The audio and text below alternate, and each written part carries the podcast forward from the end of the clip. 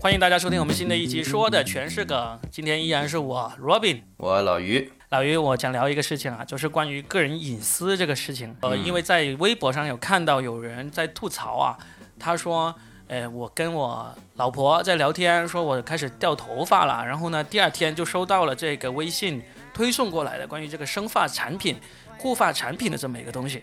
你有没有在使用微信的时候遇到过这样的一个我事情？我自己是没有遇到过，但是我听过不少人都说过这个事情。那可能也不只是微信嗯啊，我不知道他们是什么，反反正他们觉得手机好像在监听自己在聊什么东西，反正是。对，就是其实以前我们呃上淘宝或者上微博的时候，他们其实都有说，呃、我们这个网站会使用 cookie，然后呢就会追踪你的一些广告癖好什么之类的。这个呢其实是一种算是已经用了挺久的技术了，但是在社交软件里面呢，他好像没有问过我们，呃同不同意他这样子来。来来监听我们那个信息，但是呢，我们就根据种种迹象发现好，好像是真的被监听了。然后我就在那个朋友圈里面做了一个小调查，我就说你们有没有人试过在跟朋友聊天，聊了一个什么之后呢，然后第二天或者当天你就收到了相应的这种商品推送，评论很热烈，好多人都来说，基本上他们把我们能够想象到的各种各样的产品都有，就是从这种护发产品啊。到什么足底按摩贴啊，呃，到什么呃保险啊，甚至是汽车啊，总之你能够想象到的奇怪的东西，它都有出现。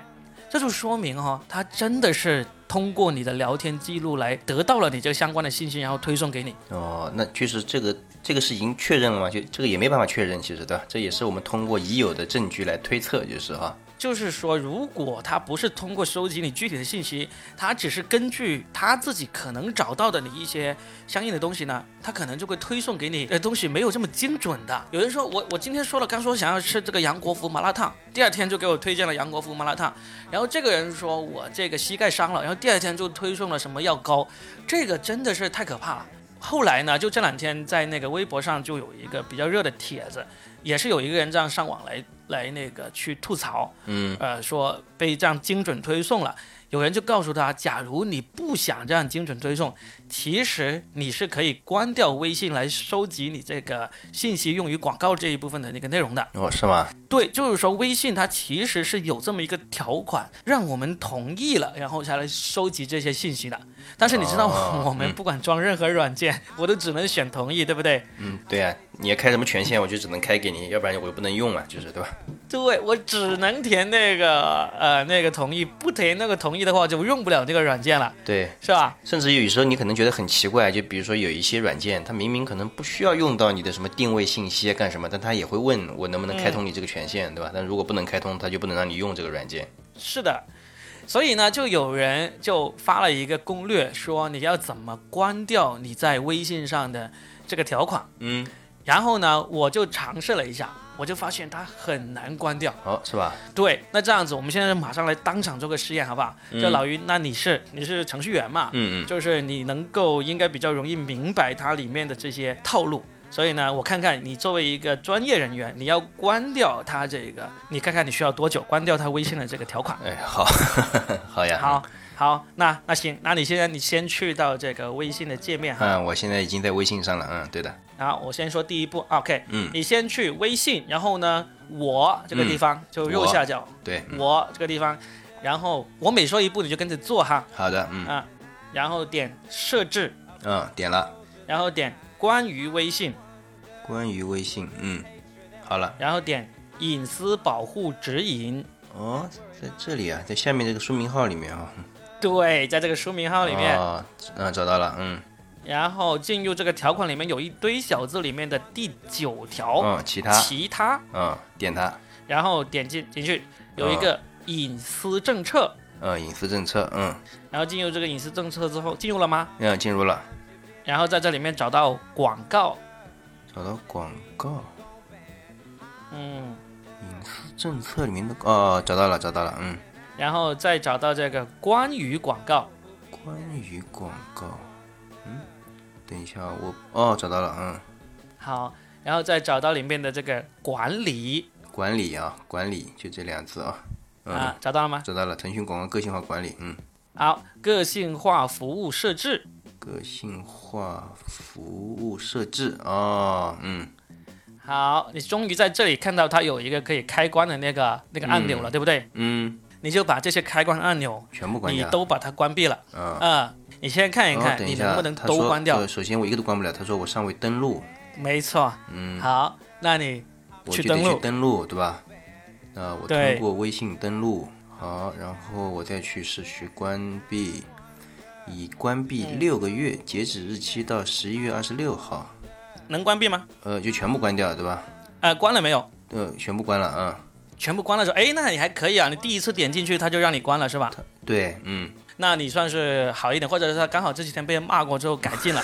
因为当时我大概是在三天前吧，我第一次试的时候，嗯，我就做完这个登录这个步骤回来关的时候呢，点进去它是没有任何反应的，我就以为只是我的手机比较破，然后呢我就试了几次，然后我就退出去，再进来，退出去，再进来，再再多试了几次，就终于把它给关掉了。嗯，然后我在一个群里面，就很多人听我这样说了，也跟着去做这个步骤，一模一样。他们也是试了好几次，有人说连手机屏幕都要搓烂了，然后最后才关掉。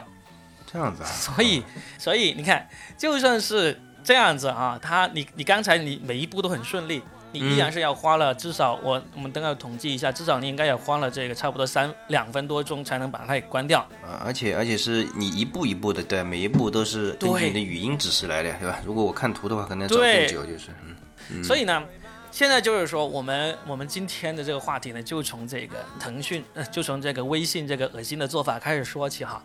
究竟我们的信息是怎样来保护我们的隐私，以及说究竟我们的隐私能不能保护的？嗯，嗯、这有点意思啊，嗯，这个确实是这样子。我们以前就从我们读书的时候开始安装这个 Windows 开始，我们就一直遇到这种情况，就是我们安装任何东西都没有选择的余地，就只能选择同意。我发现这几年唯一稍微稍微有所改进的，嗯，就是那个手手机软件，它算是有所改进了。因为呢，我们基本上现在安装一个手机软件，它里面有很多那个功能，我们是可以分项来选择是否接受它的。例如，它要它要读取我们的那个相机信息啊，要读取我们的联系人啊，要开启我们的位置信息啊，这些基本上都是能够按一项一项的来打开或者关闭的。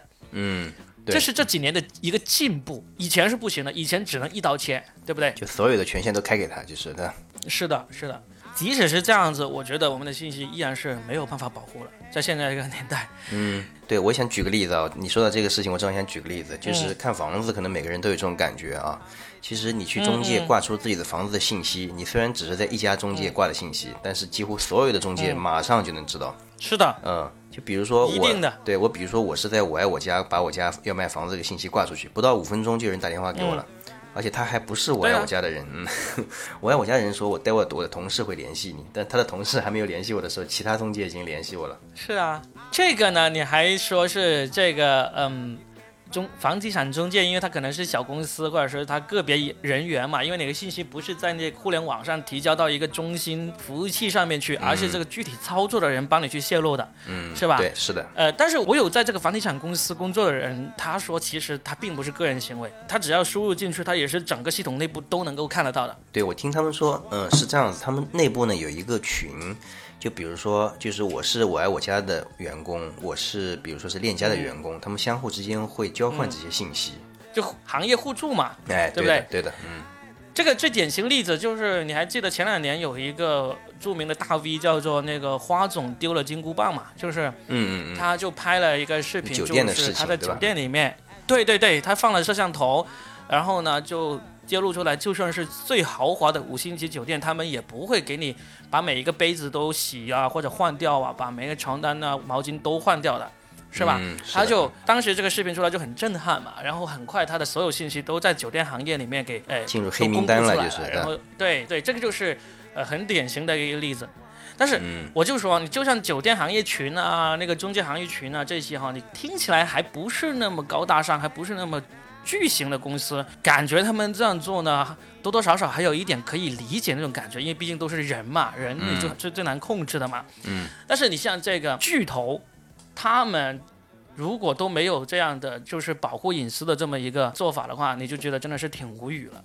你像这次就微信这个，如果不是有人那么了解的人，就把这个呃关掉这个广告收集信息的这个方法说出来，我们的信息。你真的不知道他就是这样子给我们窃取过去了，就是我们的聊天，我们说到了商品。哎，正好我还想问一下，因为刚才你指导的每一步，我其实都没有仔细看这上面的东西啊。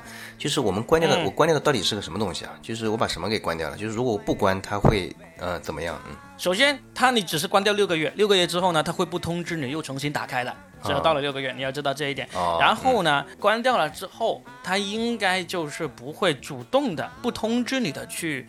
呃，收集你的信息，例如你在朋友圈发一个朋友圈的那个信息，说啊，我好想买一个，我好想买一辆车啊，那么微信呢，它就不会主动的收集到这个信息，或者你跟朋友聊天的时候，我好想吃麻辣烫啊，这些呢，如果你不关掉，微信呢，它就会收集你的信息，然后你知道通过这种抓取，他就知道，哎，这个人有买车的需求，这个人有这个麻辣烫的需求，然后他就推给他的相关商家，然后呢，他商家呢就给你推广告。所以说，它的抓取来源就是说我跟我朋友的文字聊天，是不是啊？那包不包括这些语音聊天啊，或者甚至于不是聊天？就比如说我自己在跟我老婆说话，包括包括这些呃语音聊天，就是因为我去收集到的那个，因为我其实我也没有仔细看他的条款，他条款里面应该也有说了，它应该是包括这种语音、视频这些信息的，因为我问了。好几个朋友，他们都说，其实他们只是在聊天，语音聊天的时候说了这个，我要想要什么商品，我需要什么服务，他们就收到了相应的广告。对，因为现在其实你看，语音和文字的转换是非常的容易的，对吧？目前的这个对这个技术已经很成熟了，是吧？我们给语音指令啊很成熟了，嗯，基本上百分之九十几的正确率了，我觉得是。但是这个呢，其实你不单只是中国的企业是这样子，国外也一样是这样子。我大概在。呃，一年差不多一年，差不多两年前我就看过国外的有一个笑话段子，他就是说，那个老公跟老婆在家里面就声音很小的说话，就用那种，哎，今天晚上吃什么呀？嗯，我们我们吃点好吃的吧，这样子。然后呢，老婆就问你你干嘛要在家里这么小声说话？然后老公就说，因为我担心那个，呃，Alexa 就是那个智能音箱，嗯，这那个 Alexa 听到我们在说什么啊，我就必须要小声一点说话。然后这个段子的笑点就是，这时候那个音智能音箱听到他们这样说，就忍不住哈哈哈哈哈哈哈的笑了起来。而且我觉得这个完全不是笑话，因为是这样子的，每现在每人家里都有智能音箱，或者说小爱同学，对吧？然后比如说我试过这个，就是我们儿子在睡觉的时候，我我会给小爱同学轻轻的说，把空气净化器关掉，你用气声说，它是完全能辨别出来的。是吗？用气声它也能辨别出来？嗯，它能辨别的非常准确。嗯。所以嘛，就所以人家说那个智能音箱就笑起来了嘛，说愚蠢的人类以为我听不到 这样子。对呀，甚至于这些设备应该能听到我们就是说人人的耳朵分辨不出的这个频率的这个声谱，应该也能听到，我觉得。所以，包括我们俩正在录这这期节目，估计我们说的内容现在也在我们家的那个几个小爱音箱也正在内心在笑啊。而且而且这些智能设备应该是一直实时在捕捉的，因为它要捕捉到那个关键字来激活它嘛，对吧？这肯定是实时在捕捉你的了。这个就，所以。我是觉得你没有办法避免，他一定会收集你信息的。但是至少你得让我知道你在收集。你像我们现在已经遇到了这种情况，我们通过了思考，也收集到了很多别人的这种案例。所以呢，我们会知道我们身边的这种智能手机、智能音箱、智能电器都在收集我们的信息。所以我们就会好知道了。我们如果真的有一些东西是完全不想泄露的话，我们要必须去到一个。没有任何这样的一个电子产品、智能电子产品的那个环境里面去，但是绝大部分的人都不知道这种事情，是吧？对，其实其实我一开始我一开始也并不知道，也就是为了今天做节目你才知道，对不对？不，就是就是说之前也有人跟我讲过，但是我自己呢也我可能也比较大条，就是一直没有太在意这个事情，就也一直没有去验证过。嗯嗯嗯。所以，我我想说的就是，实际上我们是避无可避。只要你生活在现代社会，只要你用智能设备，你是避不开的。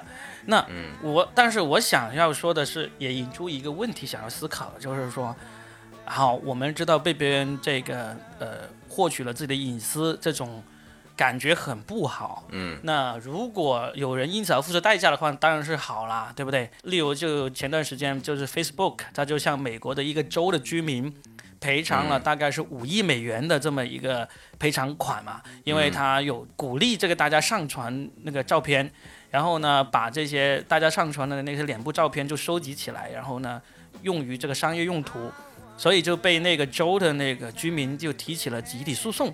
呃，打官司打了五年，然后呢，就 Facebook 最后就同意和解，就赔了五点五个亿，都大概是那个州的居民每人能够拿到一百五十到四百美元之间的一个赔偿。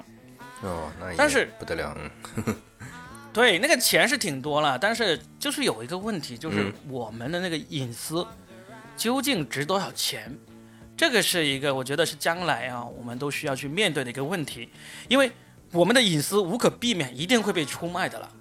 那对，既然避免不了会被出卖，那是不是 至少给我点钱会好一点呢？是不是应该这样？你还记得前几年那个呃，百度的那个李彦宏被人骂的很惨的一个对话嘛？就是他在一个很大型的那种国际论坛上面接受采访的时候，他就说出来，就是说，呃，中国人不太注重隐私，因为呢，他们愿意把自己的隐私就是用来卖钱。就言下之意就是说我给你钱你就就行了，就不要瞎逼逼了，把那椅子给我就好了，这样子。所以当时李彦宏是被骂得很狠的一个人，但是实际上我觉得他是说了一个，就相当于这个人比较耿直啊，他无所谓，他就说出来了。但是在这些互联网从业者心中，其实是无比的认同李彦宏说的这句话的，我认为。我甚至觉得啊，就是说，哪怕就是如果在没有钱的这种情况下，就是其实有很多网站其实是在搜集我们的信息的，对吧？因为我们在登录一个网站的时候，基本上会输入我们的手机号啊、电子邮箱啊，对吧？密码啊，甚至于有一些网站会要求更多，比如说需要你的身份证照片啊、身份证号码啊等等，对吧？嗯，太多了，就是包括现在。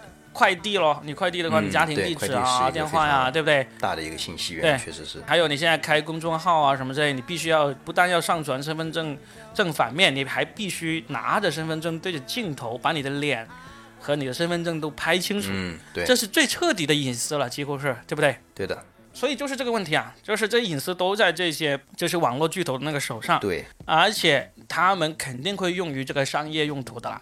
当然，这个商业用途并不是说，就像在淘宝上，你说我要买一个人的身份证信息，呃，三百块钱、五百块钱那种是违法的那种作为。嗯。他们拿到了这个信息，会用于一些不违法的用途，但是给他们牟利，而且是不通知我们，他就去拿去牟利的这么一个做法。嗯。那。我们就想知道是我们自己怎么看这个，究竟卖多少钱我们才愿意？我感觉啊，这个 我们可以讨论一下。这个问题是挺难回答的，确实我们可以讨论一下。嗯，首先啊，嗯，首先就是这样的一个现象，也也肯定是前无古人的，是不是啊？因为现在这个技术条件到今天才刚刚成熟哈，它就是说等于说是海量的信息可以被一个组织或者说是。呃，国家搜集到，对吧？这个是以前是没有的。嗯呃，所以说这个信息到底可以被用来怎么用？我觉得它肯定也不是说是这么明朗，对吧？它它也不是说是今天一下子就能想到这东西能干嘛能干嘛。对。然后我觉得这块呢，确实要分成两块，一块呢就像你说的，它肯定是有盈利的机构在想办法用这些信息去牟利，对吧？就比如说给我们推送产品，这是其中一个用途，对吧？嗯嗯。那还有一块呢，有可能也会被用在一些非盈利的用途，它。我不知道它具体能拿来干什么，但因为正好我正好想讲到最近在我在给你以前给你安利过的一部片子嘛，叫做《疑犯追踪》，对吧？这个片子呢，正好就它的主题就是讲到了关于这个公民的数据以及和人工智能之间的关系。而且我今天正好也今天我正好看了一下，因为我对这部片子现在还挺着迷的，就看了一下它的编剧是谁。它的编剧是《西部世界》的编剧。哦，而且呢，厉害啊！而且很有意思的是，他这部剧你问过我，他只有五季是吧？他其实是没有完结的，被停掉了。为什么？编剧拉去做西部世界去了。啊，好，哎，那那这部剧里面有什么有趣的剧情？那这部剧里面呢，就讲到了就是一个一个环境，这有有点像科幻科幻类型的刑侦剧啊。他讲了一个环境呢，就是说是这种监控摄像头、手机、卫星在大量的搜集，就是公民的信息的时候，他们被输入到了一个人工智能的这个系统里面去进行一个大数据的分析，然后去从这个海量的数据当中去获取一个一种趋势。就比如说，我分析你的一生以及你周围人的关系，然后得到一个趋势，就是你这个人有可能有多大的概率去从事恐怖活动，然后去以此来对减降低就是对国家安全的威胁。不是跟那个少数派报告有一点点类似吗？嗯，有一点点，就是确实是有点类似。对，当然那部电影呢有点悬，它是利用一个有先知能力的那个，就是这种有超能力的人的这个脑子。那你你说的这个就听起来更合理一点。其实现在更接近于现在的能力，对吧？而且我相信啊，我们你看啊，就像我们国家，其实整个的摄像头的覆盖已经是呃，应该是全球第一了，世界第一，对吧？嗯，世界第一了，对。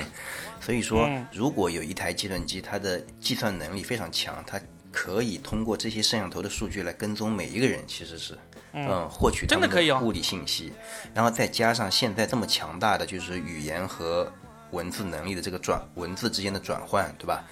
只要有系统有外部设备可以搜集到我们的谈话内容，它其实可以把它分分钟可以被转换成文字，然后拿到这个 AI 去做分析，对吧？我们在聊些什么内容？对，嗯。这个确实，其实这就真的已经是未来以来了。我感觉，嗯，这种事情都已经他们正在做，而且，而且已经做到跟电影里面、电视里面的那些设想已经差的不是太远了。嗯，正好呢，这部剧里面还提到了就几几股势力嘛，一股是政府势力，嗯，就他们其实是来利用这些信息的理由，其实也是很充分的。就比如说，我要提高国家安全，对吧？这也是在保护每一个人，因为防止这种恐怖事件的发生啊。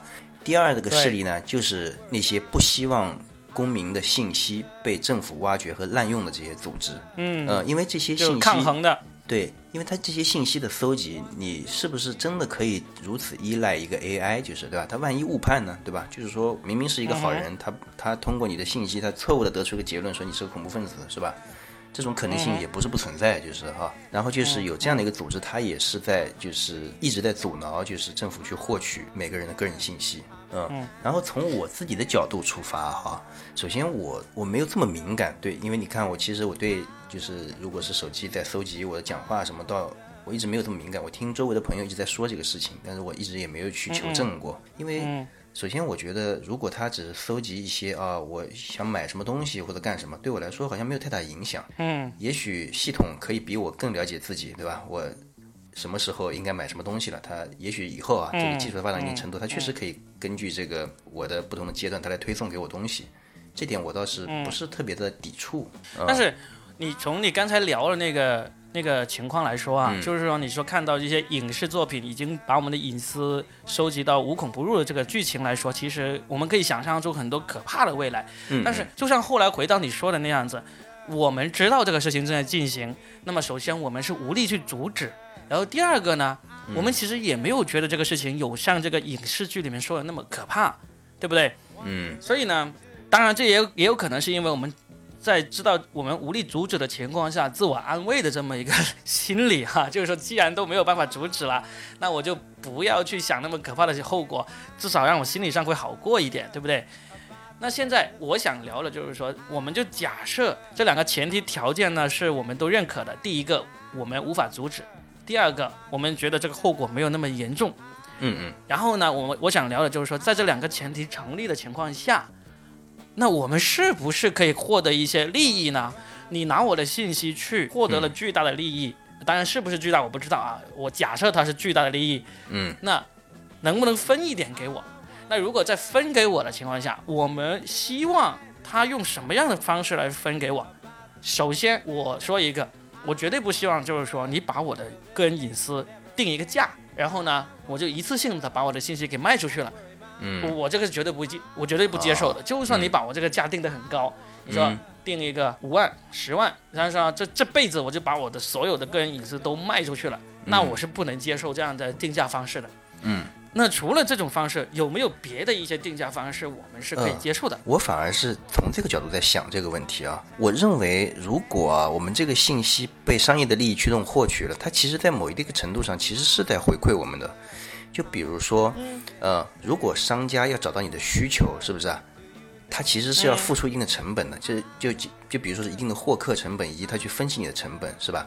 它其实通这个通过这个信息，它是降低了成本的。那这个成本降低，它是不是也会从某一程度上，从这个物价的降低上面来回馈给我们？就是，但这是从商家的角度来考虑啊。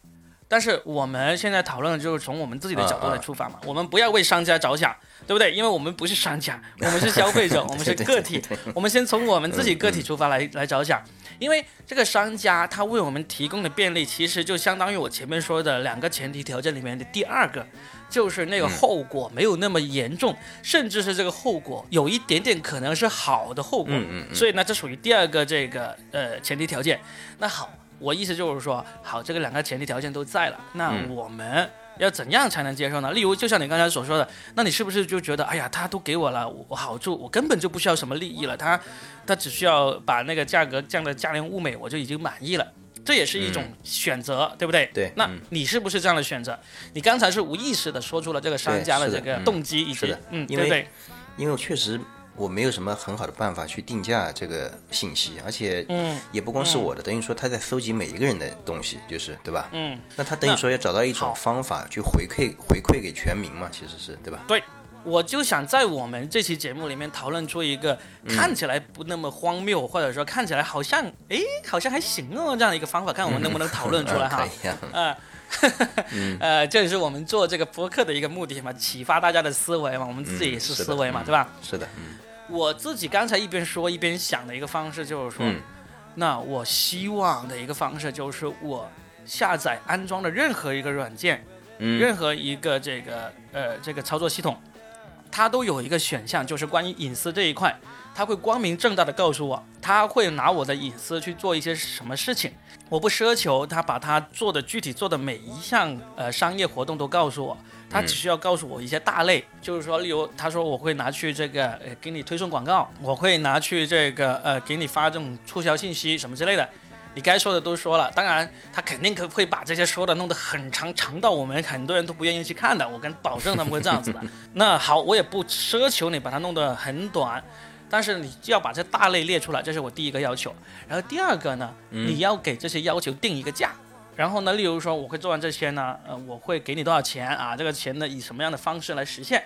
呃，给我现金也好，给我优惠券也好，嗯，呃，给我什么折扣也好，反正你你要说清楚，就是我能接受的一个方式啊。你不能说你给我一个啊买这个玛莎拉蒂的五元折扣券是吧？这种就 滚你妈蛋的这种叫他，呃，这种。那么然后呢？这是第一个，你会告诉我你会用在什么地方？那么你用你用在这些地方啊，你会给我多少利益？这是我希望的。然后第二个，假如我觉得这个利益我不能接受，嗯，那我就有否决权，就是对吧？对我有否决权，就是你必须要主动以及很容易的告诉我。你当然可以把条款。弄的那个几百页那么长，但至少你必须要把这些条款告诉我。你说，哎，我现在告诉你啊，下面三百页都是关于这一点的啊，你可以看，可以不看，反正 我告诉你，你得要主动告诉我，这是我第一个要求。第二个，我有拒绝的权利，但是呢，你不能说我拒绝了你去收集我信息，然后拿去出去卖这个条件呢，你就不让我用你这个软件了。嗯，这个是很流氓的一个做法，就是基本上，基本上现在那个还是。绝大部分的软件还是这么流氓，你只要不同意里面的某一个条款，他就不让你用。嗯，所以呢，我这是我希望第二个，就是我有拒绝权，但是我当我行使了这个拒绝权之后，你不能以不让我用一个软件为要挟，对吧？你就像这个刚才我们让这个微信关掉之后，他的一个反击呢，就是说我只让你关闭六个月，六个月之后呢，他一定会不通知我，要重新打开的。对吧？那他也算是用了一个，也是流氓，但不是大流氓的一个一个小流氓的做法，他算是用了一个，是吧？那这个我觉得还算可以，我不至于愤怒到就是马上就想去去去去砸了他那种那种冲动。我大概明白了，嗯。所以我我自己思考出来的就是第一步，就是你得让我这个有选择，告诉我这个定价是多少啊，这个选择。还有第二个，当我不接受你这个定价的时候呢，我可以去拒绝，但是拒绝的话，你不能以不让我用你的这个产品作为这个代价，这是第二个要求，嗯，对吧？那还有一个要求，我可以这样想，就是说。当我发现你用了这个，对我承诺你只用在这方面的以外的地方的时候呢，我是我可以追溯，对吧？我可以维权，等于说是，对吧？对我可以维权，但是呢。你知道，我们都不太愿意打官司，因为打官司实在是太麻烦，而且是 那个收益可能会太小了，对不对？对。我希望当我发现了你这个之后呢，我向你维权的时候呢，乖乖的把罚款交了，是不是？对，你就再给一个定价，就大概这个定价当然可能当初就已经定好了，但也也有可能当初你商家都没有意识到你可以用我这些信息去做一些什么事情的，就是当我拿着你这个犯错误的证据过来的时候。你会乖乖的承认，然后呢，再给我一个定价，就是我的个人隐隐私呢，我是可以反复卖的，这是第一点，就是我可以卖给不同的这个软件。第二个，同一个软件的话，当我发现你超出了当时跟我的约定之后呢，我可以向你再要一次钱，你得乖乖的给钱。当然，我也不会说我再要一次钱呢，就呃要一个天价。我如果要天价的话，我知道这个可以是天价的话，其实我肯定就打官司了，对不对？嗯。但是正是因为很多时候我们知道这并不是天价，那就有一些基本的。可以接受的利益情况下呢，我们其实是会同意给出去的，因为始始终要记住有两个前提所在，就是我们没有办法阻止这个事情，我们可以阻止这个 A 软件，我们阻止不了 B 软件，我们阻止了 B 软件，我们阻止不了 X 软件，就是这个是你要承认这个前提的情况下，我们才能讨论这个事情。你千万不要就是说啊，Robin，你的信息这么 cheap 啊，你就是不值钱，你才会这样说啊。老子是王思聪，老子是这个富二代，妈了，我的信息可值钱了，对不对？不是这样说啊，这个你就算是王思聪，平等的，就是每个人的这个信息按道理说其实是平等的，嗯，对你就算是王思聪，你都保证不了你的那个隐私，这是必然的，是吧？嗯，所以说在这样的情况下，我就希望既然有这个前提存在，那好，我们就好好的谈一下一个方案出来。大家如果将来有一天大家都有这样的共识了，嗯，那这个方案。我们就知道哦，原来是这个公元二零二零年五月二十七日这天，由 Robin 跟老于 首先聊出来的。对我们这个叫叫做什么？说的全是梗法案，是不是？对啊。呃，说的全是梗公约，叫做对吧？以后历史上记上浓重的一笔。是。嗯，不过我在想啊，刚才你在聊这个事情的时候，我也在思考这个问题，就是说怎么给这个东西定价啊？按道理说，它应该是能定出一个价格来的。就是说，在你的这个信息，对，在你的这个信息到这个商品被利用的过程当中，它一定能出现一个价价格的。只不过现在整个的流程上，现在还不是这么透明，对吧？就比如说我这个信息拿到之后，它到底经过了哪几个环节，对吧？到底给这个销售也好，对吧？获客也好，到底降低多少成本？其实如果算出来之后，我们就就谈个比例，其实应该是有可能的。那其实如果这个事情大家都达成共识之后，就是。我甚至觉得会催生一个，就是计算你的隐私权价值的这么一个职业。嗯嗯，就是说你在做你在安装某个软件或者做什么事情的时候，你该获得多少钱？当然，就是这个职业呢，它可能更多是服务于商家，他就会告诉商家你应该定出这个价钱，那么消费者大概就会满意。为什么？因为这个专家他是有一套方法来计算出来这些消费者他是大概什么价格会同意，或者说。同意的人的比例是足够大的，就像我刚才让你教你关闭的这个微信的呃这个呃这个开关一样。对，我当时在一个五十多人的群里面，我把这个方法教给了这个五十多个人，嗯，大概也就只有七八个人就去做了这个事情，剩下有四十多个人他们是说无所谓的，嗯，所以这个比例究竟是多少？这是一个统计学专家必须要去做的事情。嗯，第二个。当你算出这个比例之后，定多少价格，这些人能够接受，这又是一个统计学家、这个精算师可能才去能够做出来的事情。嗯，当有了这项技能的人，他成为这些公司的一个标配之后，其实一个新的行业、新的职业就产生了。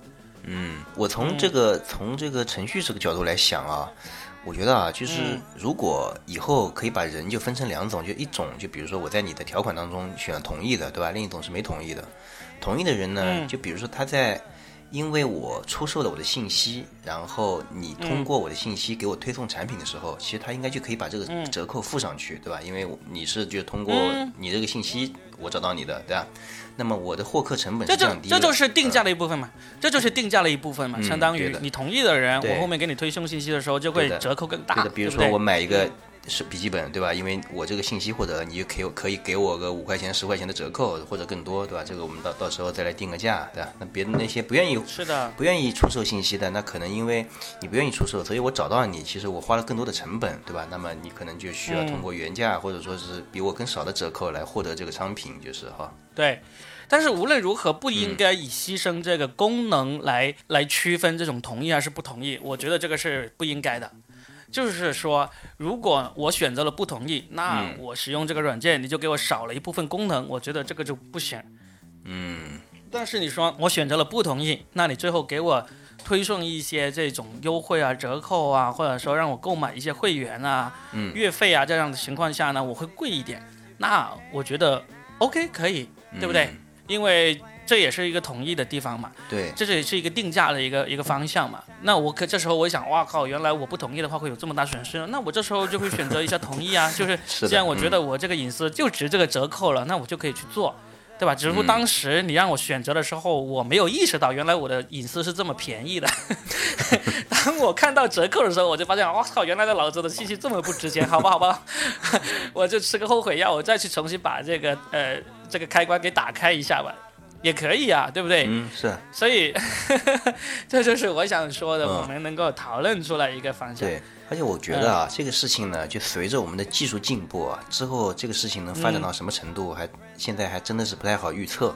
因为就像我刚才讲的，我们现在这个技术的水平是前无古人的，其实是的。就像这种短视频的出现，我也觉得它有可能会颠覆一些信息的这种展示方式一样，对吧？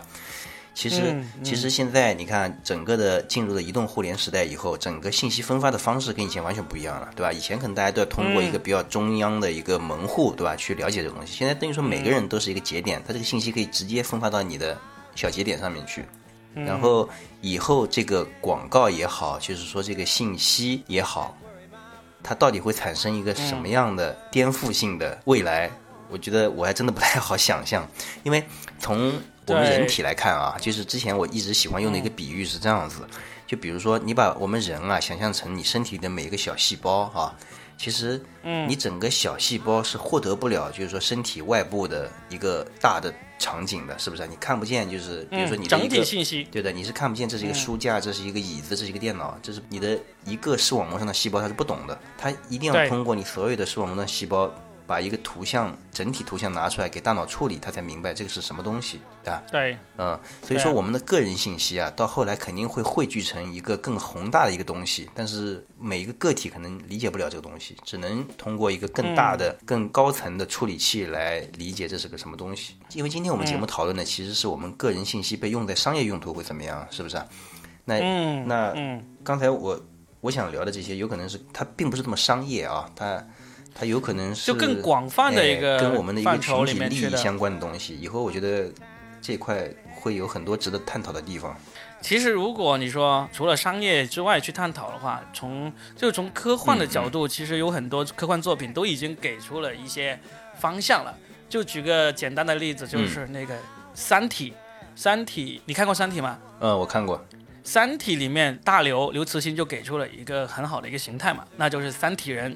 三体人的那个文明呢，是比地球高好多好多好多代的，就是高可能几千年的那种哦，不，没有没有那么多，呃，应该有几千年吧，反正就是高很多。嗯，他们的形态就是他们的信息是完全透明的，对吧？嗯，就是你知道，我也知道，就是全民共享的，是吧？对，当然，他也是因为因为这个信息完全透明。就是在这一点上输给了地球人，因为地球人呢是信息不透明的。不，因为因为因为因为编剧是地球人。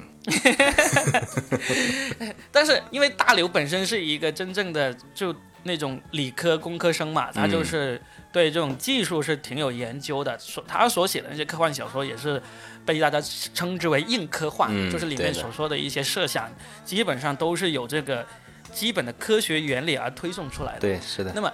三体人这个设定呢，我觉得他为什么要把三体人设定成为这个信息完全透明，也是这么一个情况。也就是说，当我们的科技越来越发达，越来越发达，我们就越来越没有隐私。嗯，我们隐藏不了东西，就是不管我们是希望掩盖，还是我们无意中泄露，我们的隐私都无处可遁。嗯，就是这么一个情况。因为就像你所说的，现在 A A I 已经在不停的收集我们的信息了，它能够不停的通过我们的各种基本信息，把我们描绘出一个很具体的那个画像。这个画像其实就已经是我们的一个镜像了。对，是的。哎，你刚刚说的这个话题，我倒觉得特别有有特别有兴趣啊。就是说，我们为什么要去隐藏一个隐私？其实是啊，就是就这个其实跟我们每个人都有点关系，就是。现在的这些科幻作品里面也这样探讨嘛，就是人的自由意志其实是对吧？因为我们自由意志可能选择我们去隐藏一些东西，是不是？但也许啊，在这个背后，如果能找一找，就是为什么要去隐藏这些信息，我觉得也挺有意思的。答案很简单啊，嗯，就是道德呀，就是道德。嗯，但道德它是一个不稳定的标准，其实是对吧？道德一直在改变，它是不是有到有一天，也许我们也会像三体人那样子，就变成透明？有没有可能？觉得？真的有可能啊，因为包括也是看《三体》嘛，里面也是有说嘛，他在那个三体人来入侵地球之前，大概地球已经过去了，好像是三百多年、四百年的那个时间。嗯，那时候他就描绘了一个人类大概是三四百年之后的一个社会，那时候已经没有这个隐私了，不是，那时候已经没有婚姻制度了，就人类的整一个社会形态已经不一样了。这样的情况下，其实隐私是会更少。现在人类他有很多的一个隐私呢，他就是在道德层面，就是特别是在这个婚姻出轨这一方面的一个隐瞒嘛，这是最大的一个。但是因为你就说到那种犯罪型的那种信息隐藏，那就是不是在我们讨论范围了嘛，对吧？嗯嗯。犯罪的东西你最好是不要隐隐藏的，最好是能够随时被人抓出来的。但是有很多不是犯罪的东西，我们依然去希望是能够隐藏起来的，那就是道德层面的一个东西。但是如果科技已经发展到那个程度，人类的道德必然又会有一个新的一个变化了，或者现在我们不想为人所知的东西，可能到了那时候我们就无所谓，因为这个都正常了，人人都这样，我就无所谓去暴露出来了。这就是你刚才所说的道德是不稳定的，对吧？嗯，而且还有一种可能性啊，就是在我们因为人啊，现在是我们都是以个体的利益最大化出发在考虑问题的，是不是啊？这是因为我们看不到一个大的图景，但也许以后在某一种系统的帮助下面，我们可以看到更大的图景。这个时候，也许我们可以被说服去放弃自己的一些自己的一些小算盘、小隐私，对吧？去获得更大层面的安全感，其实是。但这个需要很长一段时间啊，我也不知道要多久去获得这种信任，对吧？其实你需要对这个大系统有信任。但是我是觉得安全感是永远都会不够完全的，嗯，就是没有人是会拥有这种完全的安全感的，不管科技再怎么发展。所以呢。正因为你这个安全感始终会是一个问题，那么你的隐私只会变化，但是永远都存在。当你科技发展到一定程度的时候，嗯，你的隐私能够掩藏的就越来越少，越来越少。到最后，我相信只能隐藏的可能就是一些想法是可以隐藏，但是呢，嗯呃，行动上的隐私基本上是没有办法隐藏了。以后甚至想法，我觉得也不知道会怎么样了。现在不是已经有那个。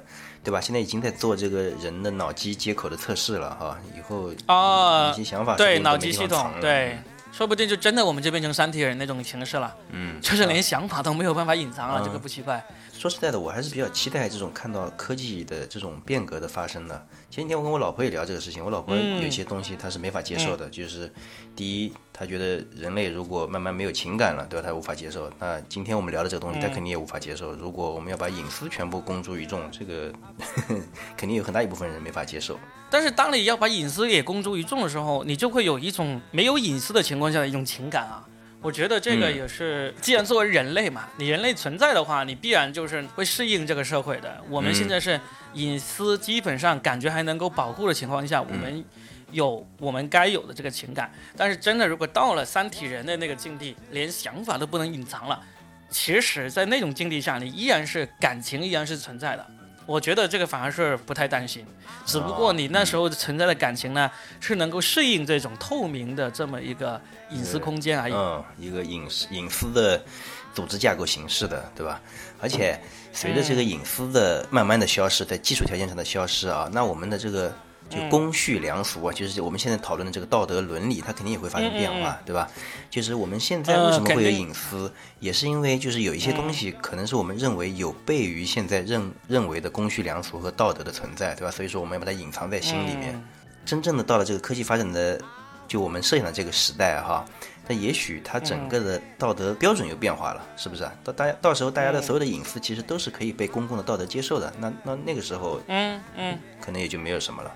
其实我今天聊到这里，我们节目节目马上尾声了嘛，我还想有一个，就是还想有一个问题想问一下我们的听众的，因为我感觉我们今天晚上聊的这些东西，其实已经隐隐约约的往这个有一点点哲学的方向去走了。嗯，那咱俩都不是喜欢哲学的人，我们基本上应该也没怎么看过哲学的著作。嗯，我有一点点好奇，其实，在哲学上，是不是有人已经把我们今天晚上讨论这个话题讨论的更加深入或者更加专业了？有没有？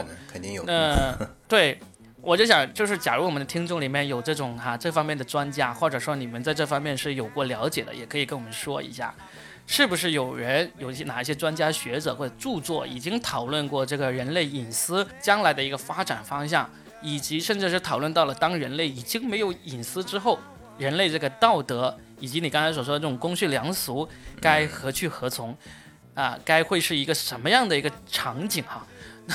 因为对我们来说，我们的想象力，我们的想象力也可能只去到大刘《三体》的那一步了。对，大刘的帮助下。除此以外。对对对，所以我经常听说嘛，人家说科学的最高境界就是哲学嘛。是，其实我是不太能够理解这句话的。那既然有人是这样说，我也希望啊，好，呃，我们的听众都是牛逼的人，都是这种嗯文化很高的人，那也可以来跟我们说一下，探讨一下，或者给我们推荐一些书啊，推荐一些专家，我们去学习一下也挺好。因为难得我们聊到了一期，好像还算是挺高深的 这么一个范畴的东西，已经聊到我们的天花板了，已经，嗯，对对对，我们已经到天花板了，你看头都已经顶到上面了，好吧，那行啊，那我们今天就聊到这吧，哎，好的，好的，嗯，那我们下期见，哎，好，嗯，拜拜，拜拜。